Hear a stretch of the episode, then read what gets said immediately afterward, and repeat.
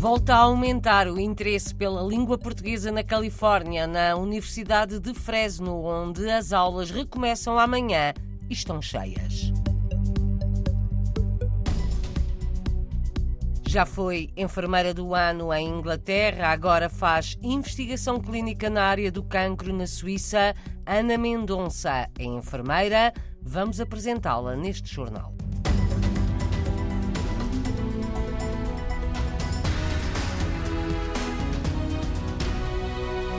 Nos Estados Unidos, Califórnia, recomeçam amanhã as aulas de português na Universidade de Fresno. São à volta de 80 os alunos inscritos este ano nas aulas do professor Dinis Borges. Confirmam um novo aumento do interesse pela aprendizagem da língua e cultura portuguesas. São três cursos com aulas duas vezes por semana. Este ano letivo temos, na realidade, três cursos e estamos uh, felizes por isso. Temos dois cursos de língua uh, e um uh, em inglês de cultura sobre literatura açoriana. As aulas estão cheias, isto é muito bom. Portanto, nos três cursos temos cerca de 80 alunos e vê-se de novo um crescimento no interesse pela língua portuguesa, o que me agrada, obviamente. Aulas de português cheias na Universidade da Califórnia, em Fresno, onde o açoriano Dinis Borges é professor e onde dirige também o Instituto Português Além Fronteiras. A novidade neste semestre é o curso de Cultura e Literatura dos Açores. Tem quase 30 estudantes inscritos, mas a maioria nem sequer tem origem portuguesa, revela Dinis Borges. Neste semestre vamos dar, portanto, uma, uma aula de cultura e literatura açoriana e é de facto uma novidade. Já o temos há alguns anos atrás, portanto, eh, tinha ficado um tanto quanto suspenso. Recomeçamos o curso ehm, e ficamos felizes porque originalmente é um curso que não tem muitos alunos, mas neste ano temos, neste momento, 28 alunos matriculados no curso, o que é magnífico. Aliás, dos 28 alunos, aquilo que eu posso compreender pela matrícula, a vasta maioria maioria não é de origem portuguesa, mas tem interesse eh, pela cultura dos Açores, o que é interessante. E para o próximo semestre vamos dar um curso de cultura geral da lusofonia, que também será em inglês eh, e que também está a movimentar já algum interesse. Mais português e lusofonia na Universidade Californiana de Fresno, onde as aulas de língua e cultura portuguesas estão cheias mas ainda são possíveis inscrições de última hora, explica o professor. Ainda bem que tenho um bom relacionamento com a administração e fizemos uma ginástica, que há salas que só podem levar 25 alunos, outras só podem levar 30, mas fizemos uma ginástica, mudamos de sala de aula. Tecnicamente os cursos estão cheios,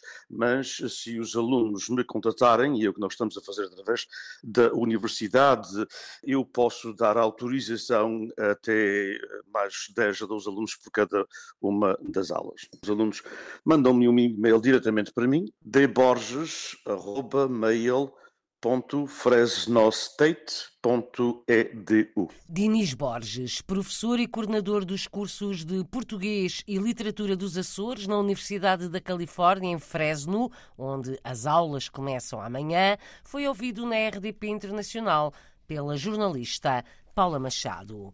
Na Polónia, a esta hora, o Presidente da República deve estar reunido com alguns portugueses residentes no país. Marcelo Rebelo de Sousa está em visita de Estado. Esta tarde inaugurava a sala de leitura portuguesa na Biblioteca Municipal de Varsóvia, onde também se junta a representantes da comunidade portuguesa.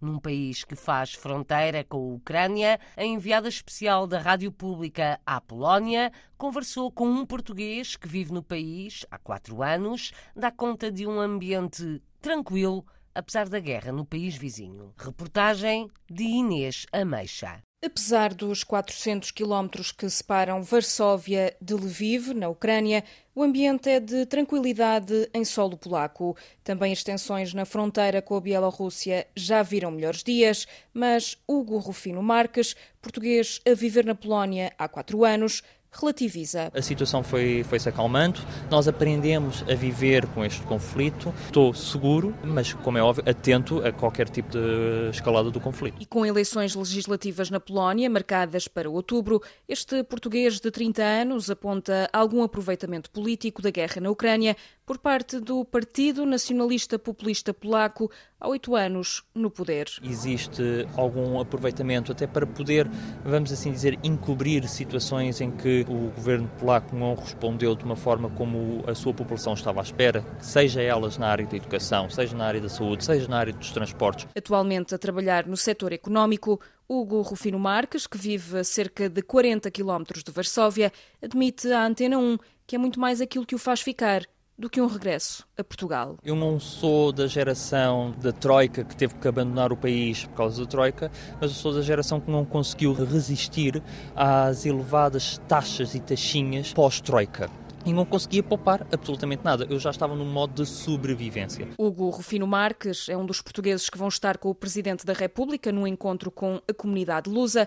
Ele deixa desde já um pedido a Marcelo Rebelo de Sousa. Tendo em conta uh, estes conflitos existentes entre a Bielorrússia e a Polónia, que olhe como é que estão as Forças Armadas polacas e que invista mais nas Forças Armadas portuguesas também, que possam arranjar aqui algum tipo de, de acordo para que Portugal não seja um país dependente de, de forças externas. Conselho deixado por um de muitos portugueses a viverem na Polónia, país que recebe o presidente português por estes dias. Conselhos para o presidente português na reportagem da enviada da Rádio Pública à Polónia para acompanhar a visita de Estado do presidente da República. Amanhã, o dia de Marcelo Rebelo de Sousa é reservado a encontros institucionais.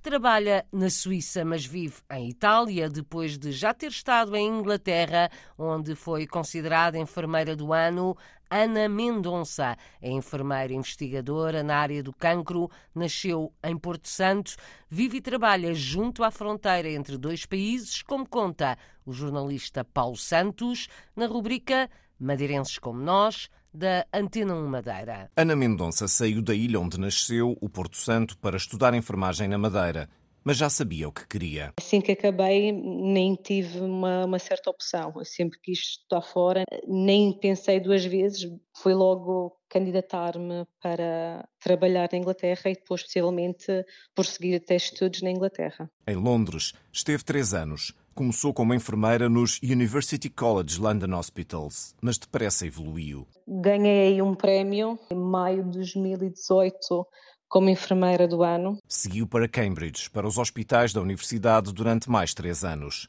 A Covid-19 teve um grande impacto na vida de Ana Mendonça. Perdeu o pai no Porto Santo e decidiu mudar-se para a Itália, país de origem do companheiro. Vive no norte, na Lombardia, perto do Lago de Como, a escassos metros da fronteira da parte da Suíça onde se fala italiano. Estou, digamos, a 300 metros da fronteira. Estou a morar atualmente em Saltrio, que é uma cidade mesmo pequeníssima, e basicamente ao final da minha estrada eu já estou na Suíça. Agora trabalha em investigação clínica, testando medicamentos para curar o cancro. Eu trabalho numa equipa de cinco enfermeiros, com imensos médicos, é um grupo realmente enorme. Apesar da carreira desafiante e da distância, o Porto Santo está sempre no coração. Ai, o meu Porto Santo eu tenho que ir todos os anos, não falha. A paixão pelo Porto Santo é grande, mas não se imagina a trabalhar na ilha pondera voltar um dia para viver a reforma. Madeirenses pelo mundo, madeirenses como nós, um trabalho da Antena 1 Madeira para ouvir também nesta rádio ou em RTP Play.